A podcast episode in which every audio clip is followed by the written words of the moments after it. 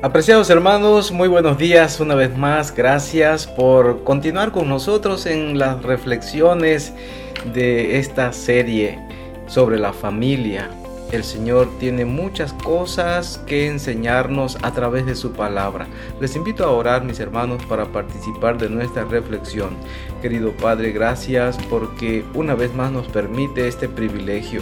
En tus manos ponemos nuestras vidas y Padre, cada consejo que nos muestra tu palabra, ayúdanos para poder tomarlo en cuenta, Señor, con nuestra familia, con nuestros hijos. Permite que cada día, Señor, que vivamos en este mundo, podamos hacer tu voluntad. Gracias por tus consejos, Señor, y que a través de nuestro ejemplo otros puedan conocer de tu palabra. Que a través de nuestro ejemplo, Señor, también otras familias puedan ser bendecidas. Te lo pedimos en el nombre de Cristo, nuestro Salvador. Amén.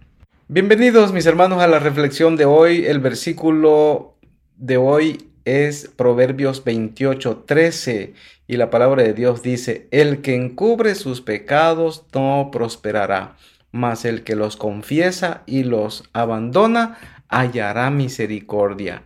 Proverbios 28, 13 es que mis hermanos, el amor se hace responsable. Es el título de nuestra reflexión de hoy.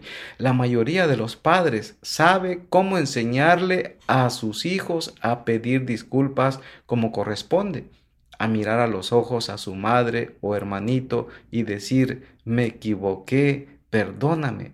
Y decirlo en serio, pero también es importante que como padres pongamos en práctica este discurso cuando nosotros nos equivocamos. Una de las experiencias más poderosas que fortalece el vínculo del honor mutuo entre padre e hijos es cuando la mamá o el papá da un paso al frente y le dice a su hijo, no, yo me equivoqué y tengo que pedirte perdón. ¿Me perdonarías, por favor? Puede parecer algo contraproducente para mantener el respeto de un hijo, pero en realidad es fundamental para conservarlo y desarrollarlo. A veces, por ejemplo, somos culpables de no planear con tiempo, saturamos el día de cosas y dejamos afuera la única actividad con la que contaba nuestro hijo.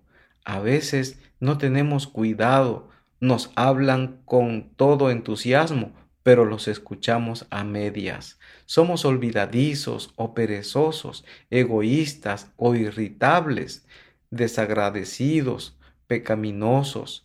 Y ahí es donde el amor nos recuerda que no existen los padres perfectos, solo los orgullosos y con pretensiones de superioridad mortal que viven en negación y los humildes y sinceros que se hacen responsables de sus errores. El amor siempre nos invita a mirar a los ojos a nuestros hijos y decirles la verdad sobre nosotros, a abrazar los beneficios del arrepentimiento, reconociendo lo que hicimos y ajustando nuestro proceder. ¿Por qué es importante? Porque el amor sana las heridas, mis hermanos. No se esconde detrás de máscaras hipócritas, está dispuesto a rendir cuentas, se alegra con la verdad, dice 1 Corintios 13, 6, y la honestidad es su característica distintiva y preciada. Todos los padres deben comprender que lo más probable es que con el tiempo esté compilándose una lista de de sus transgresiones en el corazón de sus hijos, las faltas que perciben de tu parte, palabras hirientes, promesas rotas, arrebatos de furia, momentos en los que no ha puesto en práctica lo que predicas. Cuanto más crecen los hijos, mis queridos, más perjudicial puede volverse esta lista para tu manera de criar.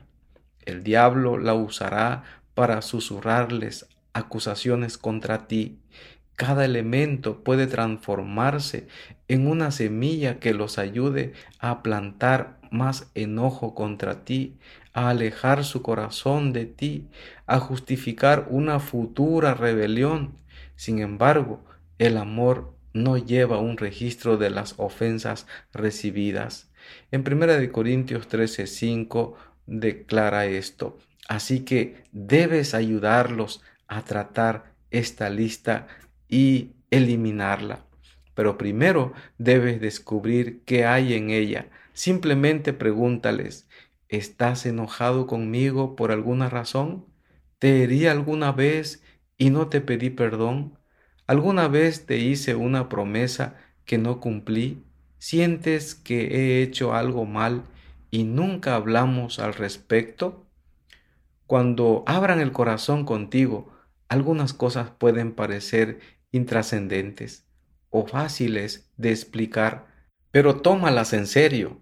En lugar de discutir por detalles, comienza agradeciéndoles su franqueza y pide perdón con sinceridad por lo que hayan mencionado y sepas que tal vez no hiciste lo correcto o no demostraste amor. Un padre sabio debe volver a alinear las expectativas con la realidad. Nunca está de más decir, hijos, quiero ser un padre, un padre correcto. De veras, quiero ser un buen padre para ustedes, pero cometo muchos errores, necesito el perdón de Dios todos los días. Si alguna vez sientes que te he lastimado de alguna manera, por favor, dímelo para que podamos hablarlo. Mis apreciados, al aprender a perdonarnos, nuestros hijos desarrollarán el hábito de la misericordia.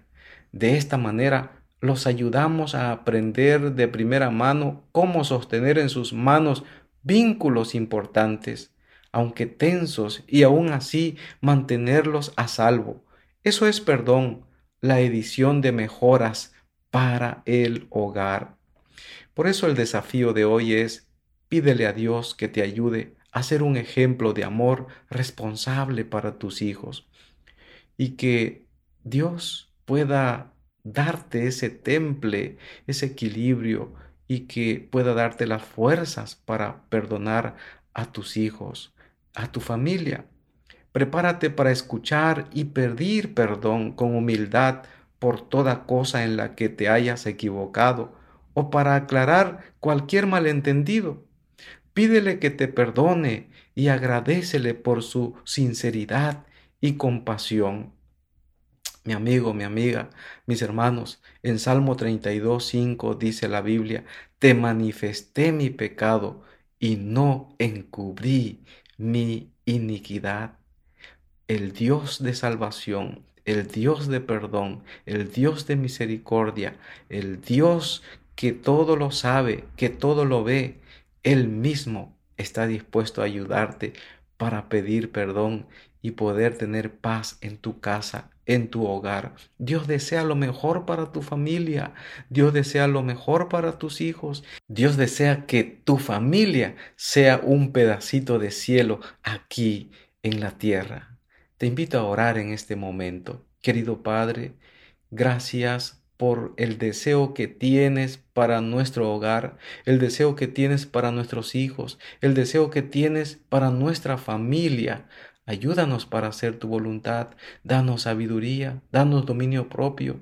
Ayúdanos a perdonarnos unos a otros, ayúdanos a reconciliarnos unos con otros, de manera que pueda haber paz en nuestra casa, en nuestro hogar. En tus manos ponemos a nuestra familia, Señor, porque solamente tú puedes darnos una nueva vida. Gracias por escucharnos, gracias por tomarnos en cuenta, gracias por el deseo de transformarnos. Ayúdanos para que mientras vivamos en esta tierra podamos escuchar tus indicaciones, eh, podamos tener la plena seguridad que solamente contigo nuestra vida será diferente. Todo lo pedimos en el nombre de Cristo, nuestro querido y eterno Salvador. Amén.